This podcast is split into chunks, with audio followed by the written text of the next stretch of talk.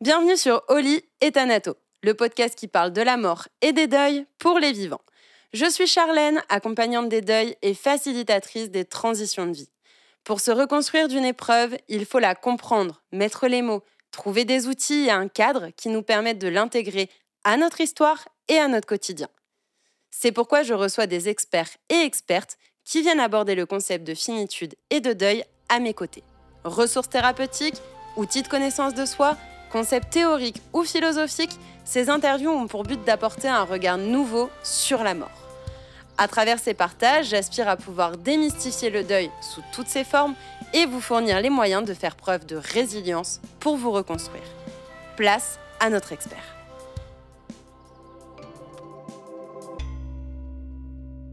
Aujourd'hui, je suis ravie d'accueillir Sandrine au micro de Oli et. Sandrine, c'est ma co-animatrice sur les apéros de la mort, où on est toutes les deux ambassadrices de l'association Happy End. Et euh, Sandrine, bah déjà, merci à toi. Et puis, je te laisse te présenter. Merci Charlène. Bonjour à, tous et à toutes. Donc, moi, je m'appelle Sandrine, j'ai 40 ans, je suis maman de, deux enfants. Euh, j'ai grandi dans une toute petite ville du nord de la France, avec euh, pour projet d'être prof. Et puis, chemin faisant, le système universitaire ne me correspondait pas. De ce fait, j'ai commencé à travailler. J'ai été manager pendant une quinzaine d'années sur des plateaux téléphoniques, notamment de services financiers. 15 euh, ans de management euh, pour le pan euh, professionnel et puis sur le plan perso, eh bien comme tout le monde, des vécus, des épisodes de vulnérabilité, des deuils, et puis une réflexion sur bah, qu'est-ce que j'ai envie de faire quand, quand je m'approcherai de la retraite. Et je me voyais pas être en, en déambulateur sur les plateaux téléphoniques.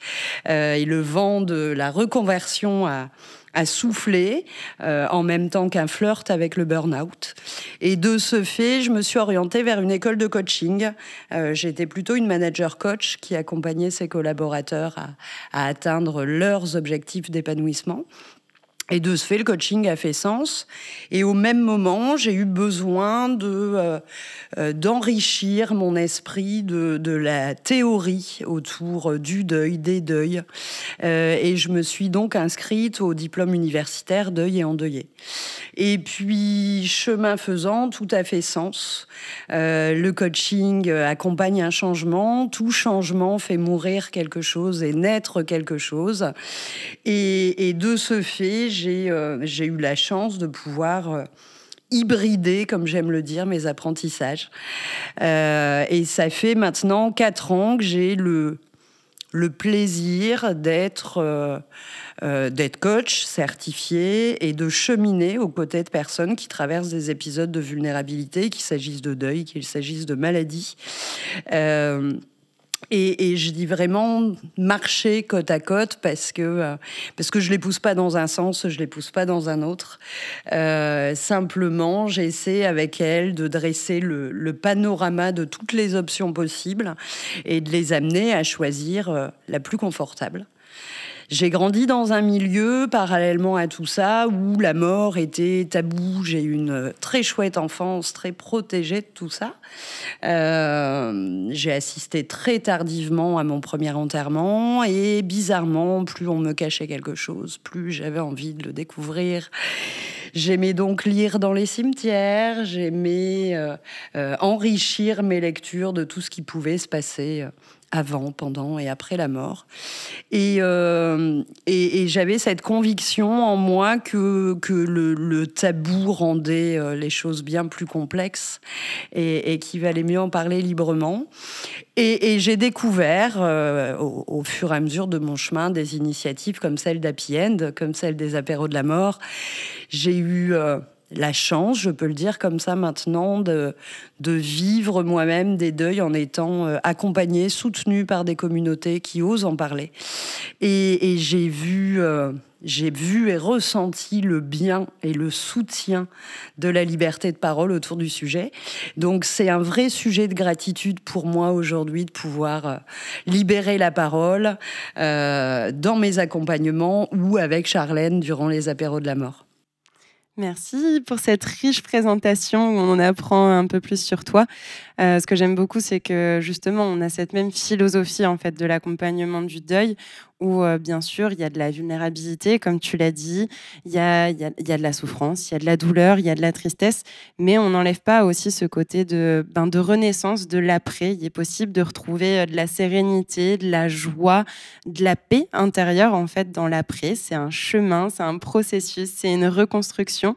Et, euh, et, vraiment, je te le dis de, de, vive voix encore une fois, mais merci de, bah, de pouvoir cheminer pour le coup en tant que professionnel là-dessus à mes côtés. C'est vraiment super appréciable. Et aujourd'hui, on va parler euh, de cette grande et large notion de l'équilibre euh, dans le deuil sous différents angles. Et euh, le premier angle que j'ai envie qu'on aborde ensemble, c'est justement quand on est proche d'une personne endeuillée, comment on peut réussir à trouver cet équilibre et cette voie du milieu euh, entre nous, la personne endeuillée, ce qu'on veut, euh, ce que la personne veut, ce qu'elle ne veut pas, ce qu'elle ne sait pas elle-même? Euh, Est-ce que toi aussi, dans tes, dans tes accompagnements, je, je sais, j'imagine très bien que tu le vois et que tu le ressens, est-ce que tu peux nous en faire part un petit peu? Oui, oui, oui. La première chose qui me vient face à cette posture de de proche d'une personne endeuillée, c'est cette impuissance qui nous frappe. Il est tellement difficile et compliqué d'être euh, juste présent à côté d'une personne en souffrance. Euh, ça vient percuter notre envie, parfois notre besoin de, pouvoir agir, de pouvoir apporter des solutions. J'ai cette sensation que quiconque nous, nous parle d'un problème met en route euh, notre petit solutionneur interne euh, et la souffrance de l'autre euh, a ce même effet. Alors effectivement, ça vient percuter notre impuissance et on peut avoir cette, cette envie d'aider, que la personne aille mieux et aille mieux vite. Euh, parce que d'une part, c'est mieux pour elle, et d'autre part, euh, il faut se l'avouer, c'est mieux pour nous aussi, ça nous fait un problème en moins. Donc il y a cette, euh, cette ambivalence de l'altruisme où on veut être là pour l'autre, et en même temps retrouver une espèce de, de, de, paix et de calme parce que le tsunami émotionnel de l'autre serait géré. Euh, et donc voilà, ce juste équilibre qui serait de simplement s'asseoir à côté de l'autre, le rejoindre là où il est, sans vouloir le faire passer à l'étape d'après. Euh, toutes ces, petites phrases qui peuvent être dites comme euh, il faut du temps, tu peux passer à autre chose, avec le temps ça va aller. oh bah quand même, ça fait un mois.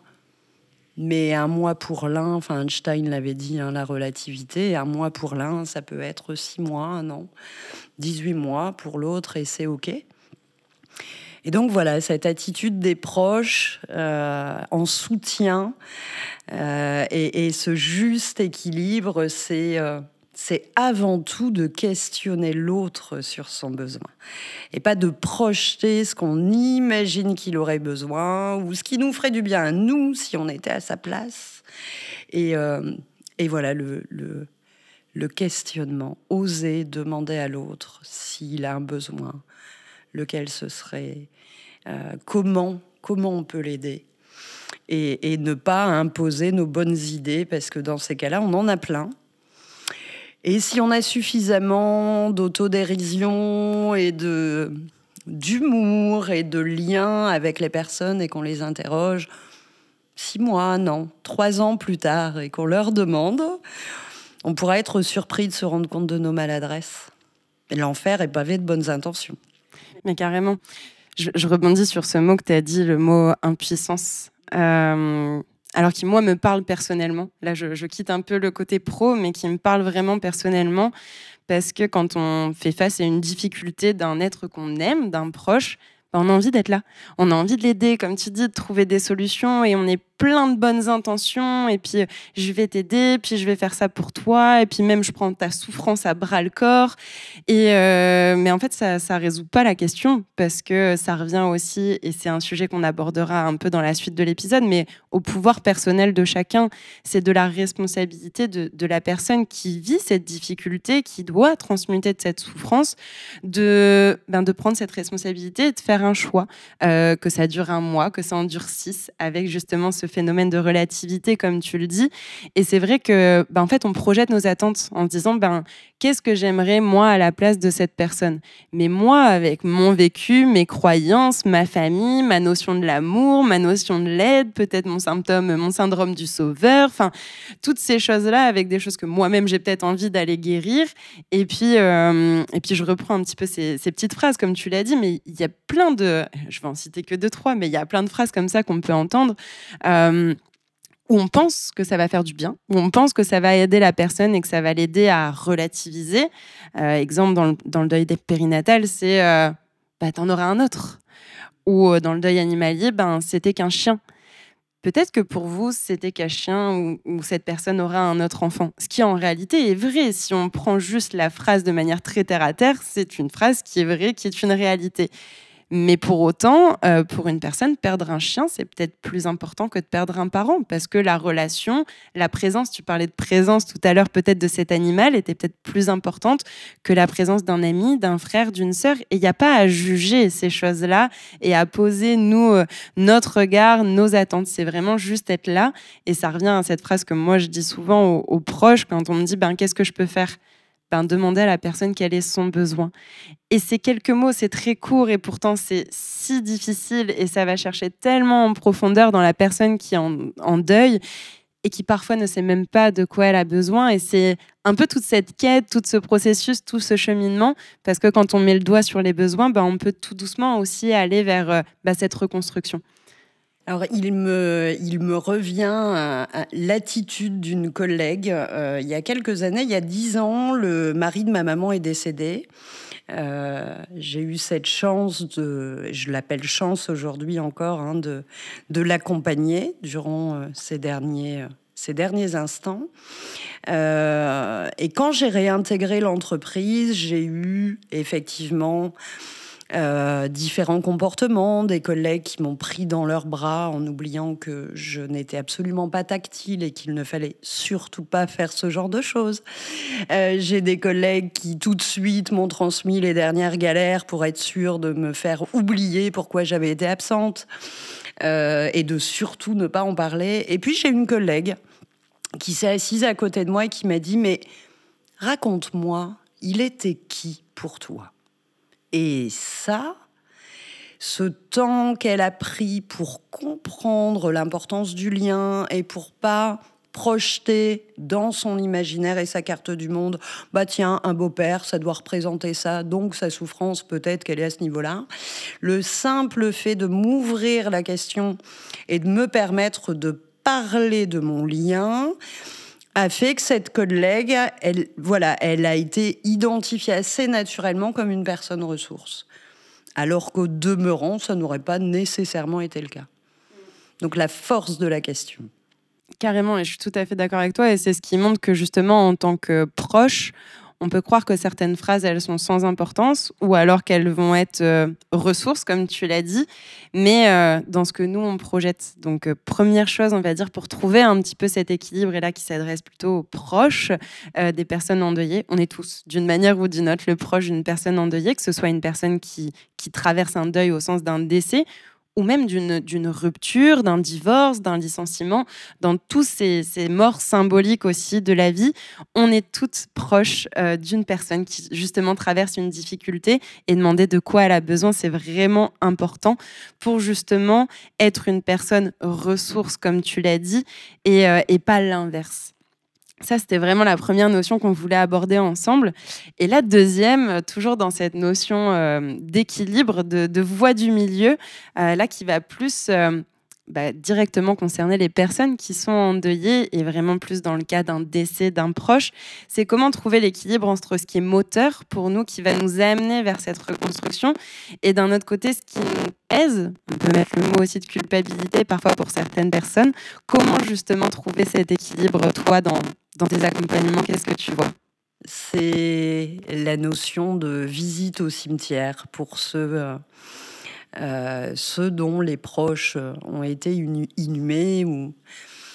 Euh, j'ai entendu et j'entends encore régulièrement des personnes proches qui s'inquiètent d'une visite tous les jours au cimetière de la personne endeuillée. Et en s'inquiétant, en formulant des avis inverses, en conseillant de, le faire moins souvent, en, projetant qu'il serait normal ou pas normal de le faire. Euh, et finalement, lorsque, lorsque c'est, c'est directement la personne endeuillée qui est, qui en contact avec moi et, que je la questionne, la première question que je pose, c'est qu'est-ce que ça vous permet? Ou à contrario, qu'est-ce que ça vous empêche? Tout ça pour dire que la personne qui sait ce qui l'empêche ou ce qui lui, lui permet, c'est la personne endeuillée elle-même. On peut, alors j'ai évoqué le, cimetière, mais c'est vrai pour beaucoup de rituels, qu'ils soient religieux ou non. Euh, le port du deuil, par exemple, le, port de la tenue noire, euh, toutes ces, traditions, parfois, euh, elles peuvent être ressources. Elles peuvent aussi empêcher et complexifier si la personne euh, les suit par euh, parfois par compréhension, parce qu'elle elle, les a intégrés en elle et elle y voit une ressource, bien entendu, ça sera aidant. Si par contre une part d'elle en souffre, le subit, euh, se sent contrainte, j'aurais tendance à l'encourager, à s'autoriser à s'en libérer. J'ai souvenir d'une jeune femme qui, euh, euh, alors, qui avait rejeté le port des vêtements noirs au décès de sa maman. Euh, elle avait dit non, moi j'ai ce besoin qui est de la vie, donc je porterai de la couleur. Et puis lors d'une séance, elle était très perturbée parce qu'elle avait la sensation que personne ne tenait compte de son deuil. Et chemin faisant, en échangeant avec elle, elle semble des années plus tard, quand on en parle, avoir trouvé cet équilibre en portant le noir quand son mood, son humeur euh, la connecte à la tristesse, et puis en remettant de la couleur euh, quand, au contraire, elle est dans un mood plus apaisé. Et de ce fait, plutôt d'avoir un rejet de rituel ou d'avoir une surimplication de rituel, elle a trouvé son équilibre à elle. Et finalement, moi, j'ai à cœur de me dire que ce qui compte pour moi, c'est d'accompagner les personnes que j'accompagne à trouver leur équilibre pour se sentir bien. C'est exactement ça, et c'est vraiment l'équilibre entre, d'un côté, je me désengage, euh, de, ce défunt, de cette relation que j'avais avec, de la situation que je pouvais avoir parfois au, quotidien ou de manière régulière selon le lien que j'ai avec. Et d'un autre côté, je m'engage aussi dans autre chose. Et c'est vrai que c'est perturbant de trouver cet équilibre entre deux notions qui semblent aller à l'opposé en fait sur certaines choses. D'un côté, je dois me détacher, mais en même temps, je dois continuer à m'attacher à la vie et je suis perdue. Et du coup, ça revient encore une fois au fait que ce chemin de deuil, il est vraiment intime et personnel. Tu l'as très bien dit avec l'exemple que tu nous as partagé, mais c'est propre à chacun. Et ça, c'est vraiment important aussi de euh, se re-questionner soi, euh, que ce soit euh, tout seul, avec soi-même, ou que ce soit avec des personnes qui nous accompagnent, pour justement mettre ces choses-là en lumière, mettre ces ressources en lumière, mais mettre aussi parfois certains freins, certains certaines résistances. Et je voulais qu'on aborde juste cette particularité des promesses qu'on peut faire au défunt de son vivant ou même une fois qu'il est parti et qu'on va au funérarium et qu'on lui fait euh, telle ou telle promesse. D'ailleurs, qu'importe le, on va dire le, sujet de quoi est faite cette promesse, mais le fait qu'on fasse des promesses aux, pardon aux défunts, c'est vraiment à double tranchant. Je sais pas comment toi tu le vois aussi dans tes accompagnements. Oui, j'ai des différents exemples de de promesses faites à un, instant T. Euh, c'est ce qu'on appelle les, les, promesses faites sur le lit de mort euh, et qui parfois, dans un environnement mouvant, euh, peuvent se transformer en, en réel poids. L'image qui m'est venue, c'est carrément des boulets aux pieds. J'ai l'exemple d'une jeune fille qui a, perdu son grand-père et ce grand-père encourageait cet enfant euh, qui avait des facilités en sciences euh, à suivre des études euh, pour être pharmacienne. Et, cette jeune fille a promis de réussir ce projet à, son grand-père et puis elle a entamé ses études dans, l'année qui a suivi le décès de son grand-père et et sont nées des, des crises d'angoisse concernant les résultats. Elle était une excellente élève, pour autant, un stress s'est installé au moment des résultats, une démotivation, quelque chose euh, entravé cette, euh, cette première année d'études. Et puis en, discutant, en échangeant euh, avec elle, alors pas dans le cadre d'un accompagnement, mais, mais d'un échange euh, à, plus jeune, j'ai envie de dire. Euh, elle a pris conscience que, euh, au moment où son grand-père était encore en vie, elle avait idéalisé cette profession de, pharmacienne et, c'était son envie du moment. Et, oui, ça correspondait à ses capacités. Mais chemin faisant, un premier job d'été, l'avait un petit peu fait changer d'avis, tout simplement. Et, et là, se projeter et imaginer son avenir euh, dans le respect de cette promesse, c'était quelque chose euh, bah, qui lui générait beaucoup d'angoisse. Et, en l'interrogeant sur, au fond, que voulait son grand-père pour elle, euh, pour sa vie de manière générale, et, et, et là, naturellement, euh, la prise de conscience que ce qu'il voulait pour elle, c'est qu'elle soit heureuse, euh, qu'il avait confiance en ses ressources, en elle. Eh ben, elle s'est autorisée à changer de voie. Et, jusqu'ici, l'avenir nous dira euh, le reste, mais jusqu'ici, plus de crise d'angoisse et, et, des résultats scolaires qui se tiennent et une jeune femme épanouie. Mmh. Merci pour ce témoignage parce que ça montre vraiment que quand on fait une promesse à un défunt ou même à soi-même, hein, ça peut être valable de manière plus générale en dehors. Même au vivant. C'est ça, même au vivant, en dehors, on va dire, même d'un processus de deuil. Mais ça m'engage envers moi à re-questionner cette promesse, à re-questionner cet engagement pour savoir est-ce que je reste engagée ou est-ce que je me désengage? Parce que la vie, elle est mouvante, elle est impermanente. Tu l'as vraiment bien illustré dans cet exemple. Et l'impermanence, c'est aussi l'un des enseignements du deuil euh, qui, moi, me tient à cœur et que je trouve important de pouvoir re-questionner. Qu'est-ce que cet engagement m'empêche peut-être de faire? Euh, Qu'est-ce que je ne m'autorise pas à faire en raison de cet engagement? Qu'est-ce qui me retient à me désengager Finalement, peut-être de quoi j'ai besoin aussi derrière, parce que tout est généralement assez, euh, assez lié. Et encore une fois, ben, c'est trouver cet équilibre euh, entre euh, ben, je ne veux pas culpabiliser d'avoir fait par exemple cette promesse à mon grand-père, et puis ben, de ne pas lui rendre hommage mais est-ce que je peux pas lui rendre hommage peut-être d'une autre manière, avec une autre promesse qui n'en est pas une, mais qui est juste un élan du cœur, en fait, finalement, ni plus ni moins, parce que comme tu l'as dit, généralement, enfin, quand on part, euh, enfin, en tout cas, je parle à mon point de vue personnel, mais juste envie que les gens soient heureux, qu'importe les promesses qu'ils ont pu me faire aujourd'hui ou hier, l'important c'est que demain, si cette promesse elle n'a pas de sens, ben, quittez-la et faites autre chose.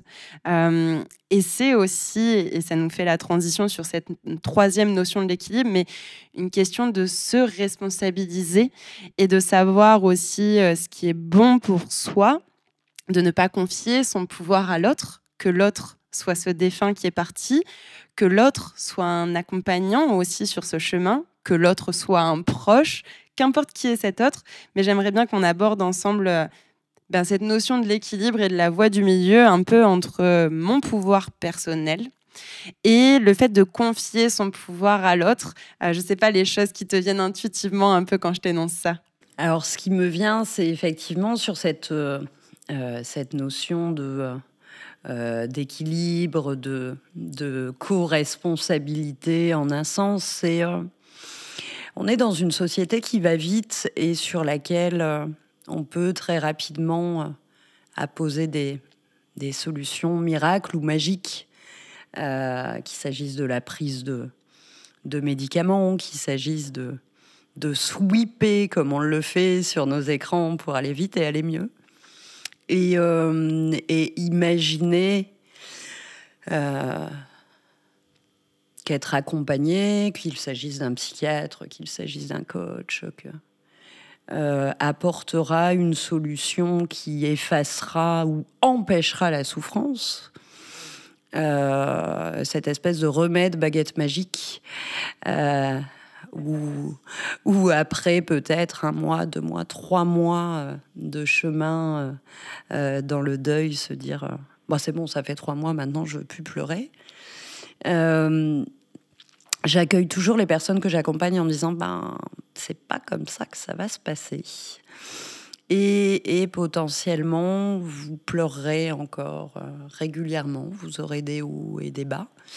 Euh, et ces bas, euh, ces bas sont, comment dire, indispensables à avoir des hauts également ça, vient rejoindre ce, ces cycles et cette impermanence des choses. C'est par définition que, un petit peu comme dans la nature, après chaque, euh, chaque hiver, il y a un été, après chaque été, il y a un hiver. Et donc, quand je suis dans l'hiver, euh, cet hiver, cette, euh, cet état de deuil, pas étape, état de deuil, triste et et souffrant, euh, ne pas essayer de passer à l'état suivant trop vite et simplement se dire bah, c'est ok, aujourd'hui je me lève pas, aujourd'hui je pleure, euh, et juste je, je sais, pas encore quand, mais je sais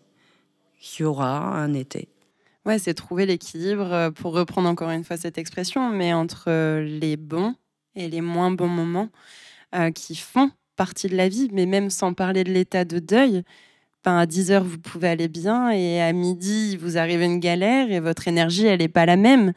Et c'est pas un drame. Et c'est pas ce qui fait que, que, votre vie est foutue ou que vous entrez en dépression. Enfin, non, c'est juste le rythme de la vie, en fait, qui est comme ça.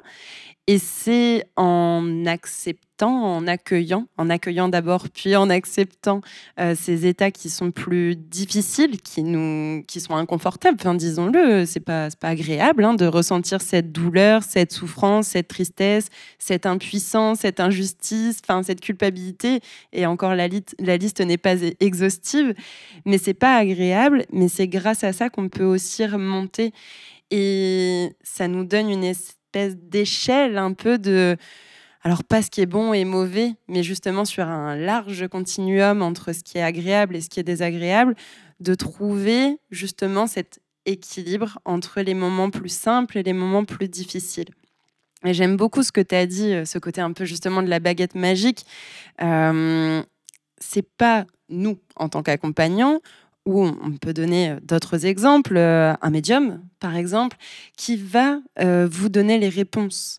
ça ne veut pas dire qu'il ne faut pas aller voir un accompagnant, ça ne veut pas dire que vous ne pouvez pas aller voir un médium ou faire une séance d'hypnose ou autre. Moi, je suis ouverte à tous ces outils à condition que vous savez l'intention avec laquelle vous allez voir ces personnes. C'est-à-dire que vous n'arrivez pas en disant euh, bah voilà mon problème, euh, résous-le, et puis en gros je reviens dans deux heures et puis tout rentre dans l'ordre. Franchement, je pense que si on pouvait le faire, on le ferait. Ce serait trop beau, ce serait trop simple, mais finalement, c'est pas réellement ça la vie. C'est qu'il y a plein d'enseignements à tirer du deuil vos enseignements à vous, ce que vous, vous avez euh, besoin, envie d'en retirer selon le sens que vous allez y donner. Et c'est pas la personne qui est en face de vous, que ce soit proche, accompagnant, médium ou qu'importe euh, quel professionnel euh, de santé ou de médecine alternative, qui va vous donner ces enseignements. Les enseignements, ils sont déjà en vous et ces personnes vont vous aider à les trouver, à mettre les mots dessus. Je sais pas si tu as des exemples ou un partage ou quelque chose que tu souhaites partager sur ce point-là. L'image qui me venait, c'est effectivement euh, euh, ce, chemin, euh, ce chemin du deuil qui, non pas qu'on fait, mais qui nous fait. il, est, il est difficile, il est, il est apprenant. Et, et, au même titre que, je vais employer une image, hein, mais on peut choisir de, gravir une montagne euh, en randonnée euh, sur un long chemin qui va nous permettre euh, d'apprécier la météo, d'apprécier l'air, de, de peut-être apprécier notre résistance, notre capacité pulmonaire, et j'en passe, et la vue, et, et les fleurs, et les chardons, et, des choses agréables et moins agréables, mais mais qui vont forger des, souvenirs et des apprentissages, une expérience au sens propre. Et puis on peut décider de, de monter dans un téléphérique et d'arriver tout en haut. Et une fois arrivé en haut, on n'aura pas ce vécu, on n'aura pas ces apprentissages, on n'aura pas cette expérience. On peut avoir tendance, quand on est euh, dans la souffrance, à, pour, euh, pour se sentir mieux et éliminer cette souffrance, à vouloir monter dans le téléphérique euh, et l'exemple qui, qui me vient, euh, c'est très connecté à, cette réalité virtuelle et à toutes ces, toutes ces recherches faites dans la Silicon Valley. Euh, en est à un stade où on essaie de combattre la mort, et si on n'arrive pas à combattre la mort, alors on va combattre la souffrance qu'elle cause. Donc, créer par exemple des, lunettes virtuelles qui permettent euh, de continuer à, communiquer, à échanger avec nos défunts.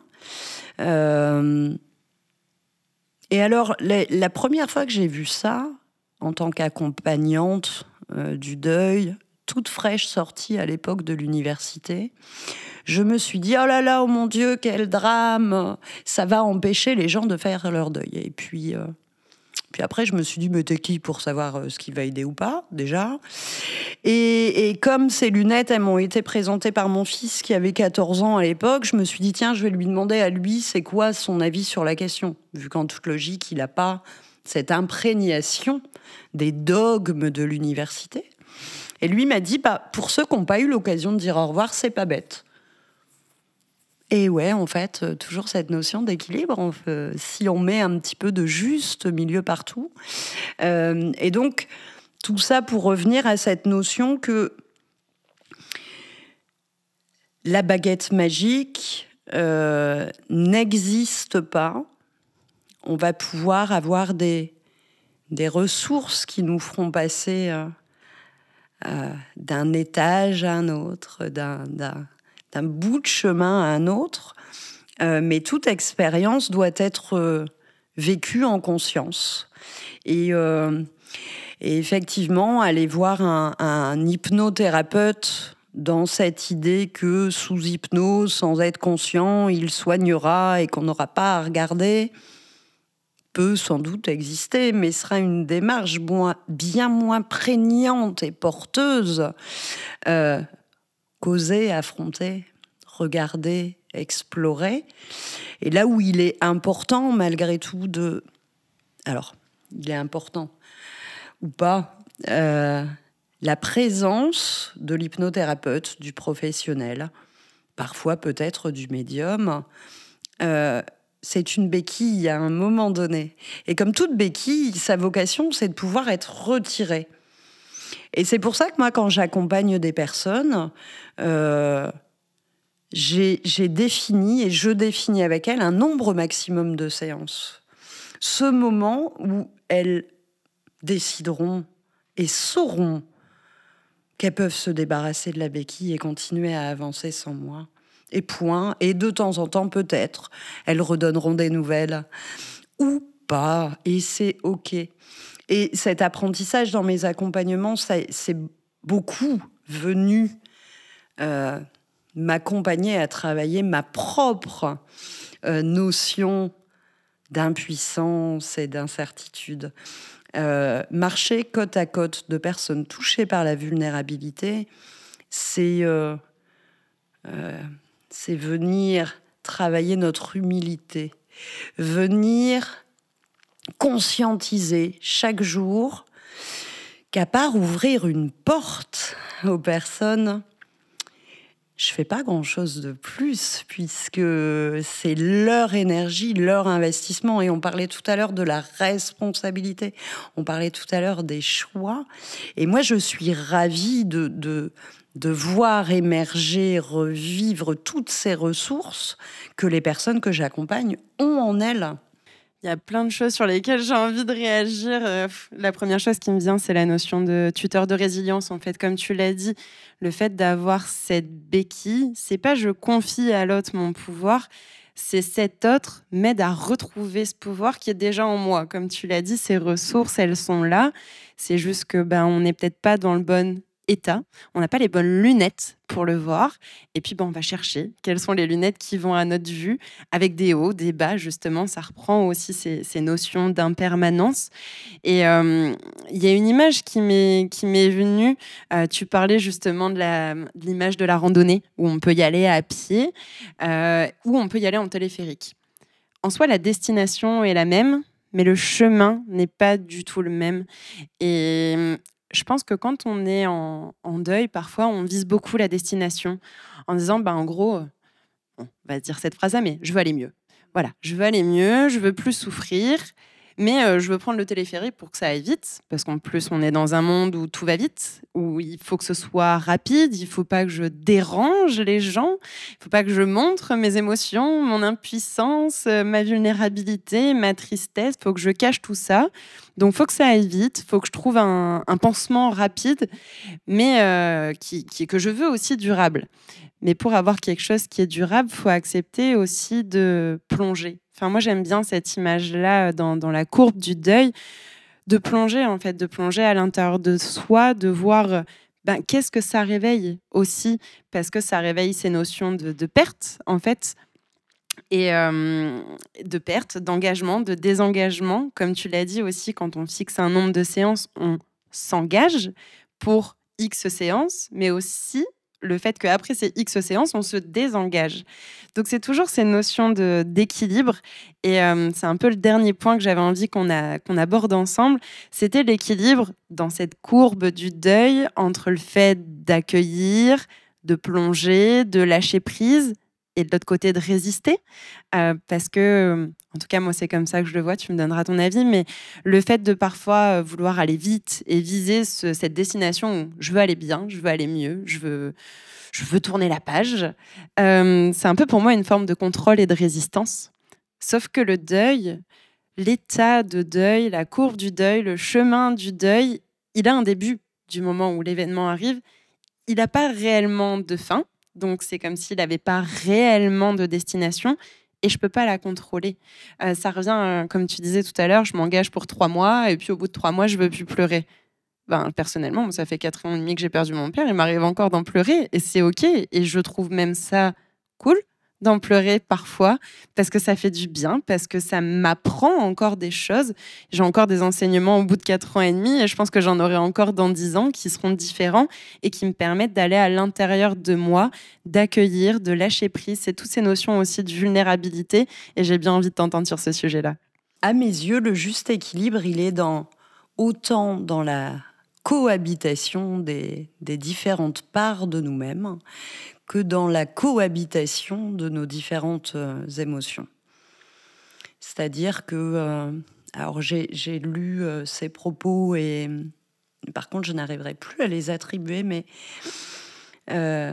cette phrase qui disait que quand on perd un proche, et là il s'agissait de la perte d'un enfant, on a une part blessée à jamais qui cohabitent avec d'autres parts qui, parfois peuvent être heureuses, bien sûr. Et euh, cet accueil inconditionnel de cette part blessée qui sera toujours en, nous, euh, plutôt que la lutte euh, à essayer de la chasser, c'est à mes yeux une espèce de, de réconciliation avec nous-mêmes.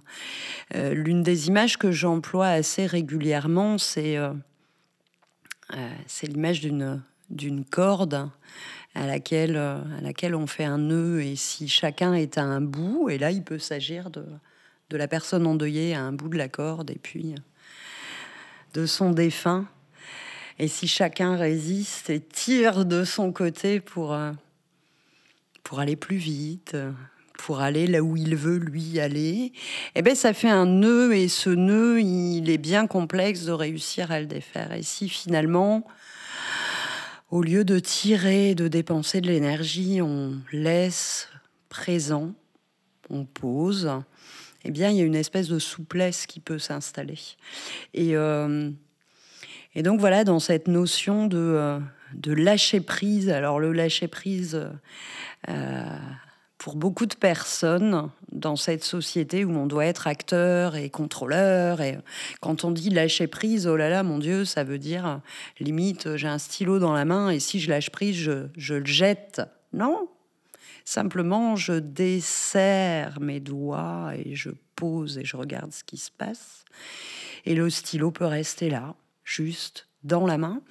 Et bizarrement, les rainures des doigts sont beaucoup moins blanches et, douloureuses que si on le serre de toutes ses forces pour aller mieux et en faire quelque chose. Et donc, euh, voilà, cet équilibre entre attachement et détachement, c'est peut-être ça. C'est euh, se détacher ne veut pas dire euh, ne plus rien en avoir à faire, ne oublier. Ça, c'est quelque chose de très prégnant dans les accompagnements. C'est la peur qu'on oublie le défunt. C'est la peur de soi-même oublier sa voix. Euh, c'est cette sensation que si je ne souffre plus, si je ne le pleure plus, c'est que je l'aimais pas assez. Et donc il y a cette ambivalence qui peut venir s'installer entre j'ai besoin d'aller mieux et en même temps si je vais mieux, ça veut eh bien, il y a une part, la part de toi en vie et dans l'action et dans le moment qui, effectivement, va avancer. Et puis, il y a cette part intérieure qui va encore prendre le temps de se, se poser et de, de pleurer et de, de, célébrer les souvenirs. Et de... Bref, c'est des, comme des alcôves dans lesquelles euh, ton esprit va pouvoir aller rejoindre la personne que tu aimes. J'aime beaucoup ce que tu as dit sur le lâcher prise, le fait d'accueillir. En fait, c'est vraiment reconnaître dans un premier temps pour ensuite accepter les états émotionnels qui sont traversés. Et ça revient à, pour moi à deux mots. Euh, la présence que tu as dit tout à l'heure, c'est le fait d'être présent à l'instant, mais surtout à soi, à ce qu'on ressent à l'intérieur, parce que ça joue à l'intérieur, hein, c'est pas palpable, une émotion, et de l'accueillir et de dire mais qu'est-ce que ça vient me, transmettre, qu'est-ce que ça dit, qu'est-ce que ça vient dire peut-être sur mes besoins euh, qui me permettraient de, trouver cet équilibre entre ben, les deux parts, comme tu l'as dit, entre je résiste d'un côté, j'ai envie de me reconstruire de l'autre, entre je veux pas oublier, du coup je conserve parfois cette culpabilité.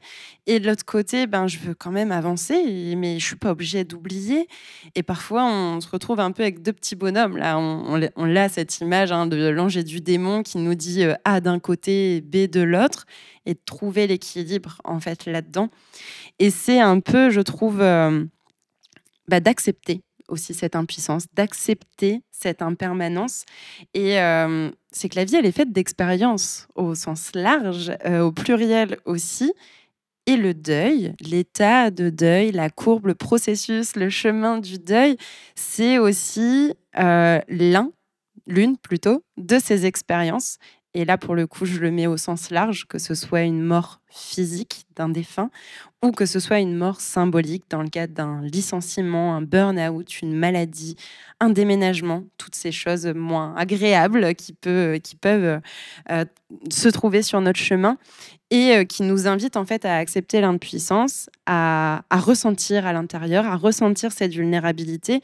Et un peu en, conclusion, j'avais envie qu'on rebondisse là-dessus, c'est que euh, on combat pas la mort, on peut pas la combattre parce que par définition on est des, on est des mortels, donc on, a quand même dans notre définition le fait qu'on va partir à un moment ou à un autre, et donc on peut pas combattre la mort ni finalement ses, conséquences. Il n'y a pas besoin de sortir les armes, pas besoin de partir en guerre, il n'y a pas besoin de partir en lutte et du coup en contrôle, en résistance pour reprendre un petit peu tous ces mots qu'on a dit, mais euh, d'aller vers la résilience. Et j'ai envie qu'on qu'on mesure peut-être un petit peu, qu'on nuance, ça sera un terme plus exact, euh, ce propos par rapport à la résilience. Moi, c'est un mot qui m'est cher.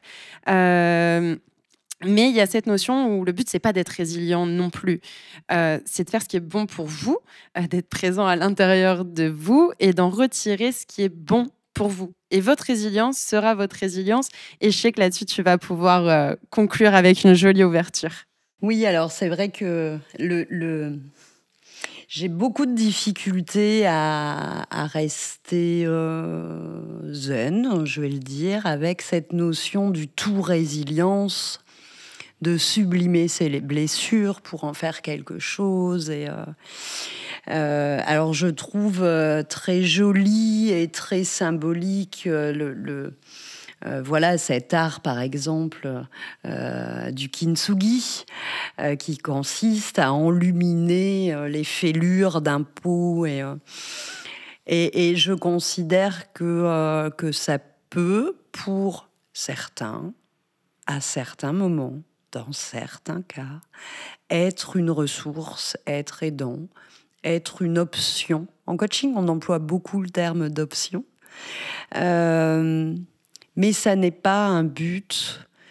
Euh, cette, euh, cette résilience, un petit peu comme un petit peu comme on ne choisit pas nos, nos réactions et nos mécanismes de défense face à la peur, euh, bah, cette résilience, on, on ne la choisit pas, on ne la travaille pas. Euh, certaines personnes le sont plus que, d'autres, et puis, euh, puis bah, c'est OK. Il y a des personnes qui sont euh, droitières et d'autres qui sont gauchères. Et donc, est-ce que ça veut dire qu'il y a un mieux et un moins bien? J'en suis pas sûre. Ce qui est, je, je, pars du principe où une personne est résiliente quand elle, elle apprend d'une expérience. Et que ça soit en, en montant un projet national d'accompagnement ou de conférence. Euh, parce qu'elle a vécu le deuil d'un enfant, euh, ou que ça soit simplement parce que parce qu'elle continue à se lever chaque matin. Et, et ça peut être ça, sa propre réussite sur son parcours de vie. Je trouve le terme d'acceptation dans, dans le, la définition de, des étapes du deuil et dans les courbes d'une extrême violence, j'ai ce besoin, quand j'accompagne, de nuancer ce terme. la personne... Enfin, moi, je, je n'accepte pas la mort de mes proches. Ce que j'accepte, c'est de continuer à avancer, c'est de les intégrer différemment à ma vie, mais le fait en lui-même, bien entendu, que je ne l'accepte pas, je résiste. Et c'est OK cette résistance. Et donc voilà, cette, euh, cette course à la résilience, euh, euh, je, j'aime bien, j'aime beaucoup quand j'accompagne y apporter une, un petit peu d'équilibre aussi, de nuance et, euh, et, définir que euh, l'objectif n'est pas de sublimer. Sublimer, c'est une notion tellement propre à chacun que, que oui, la première victoire après, après un choc tel que, que la mort d'un proche, ça peut être de juste réussir à se lever le matin et continuer à avancer. Exactement. C'est vrai que la course à la résilience, ça peut aussi être culpabilisant. Donc si ça vous parle, ça a du sens pour vous, bah, j'ai envie de dire foncez. Si ça n'en a pas, ben juste ne foncez pas et, trouvez autre chose vers lequel foncer et vous serez résilient ou résiliente à votre manière en matérialisant un projet ou en matérialisant rien du tout et que ce soit juste quelque chose qui est pas palpable mais qui est réellement à l'intérieur de vous. Et ça reprend encore une fois cette notion d'équilibre euh, entre résilience, résistance, détachement, attachement, euh, entre parfois euh, tout ce que la société peut nous dire, ce que nos proches vont nous dire et ce que nous on pense. Enfin, c'est tout un, c'est toute une grosse pelote de laine, pour reprendre un peu l'image de la corde, à démêler. Et chacun a sa pelote de laine, chacun a ses outils.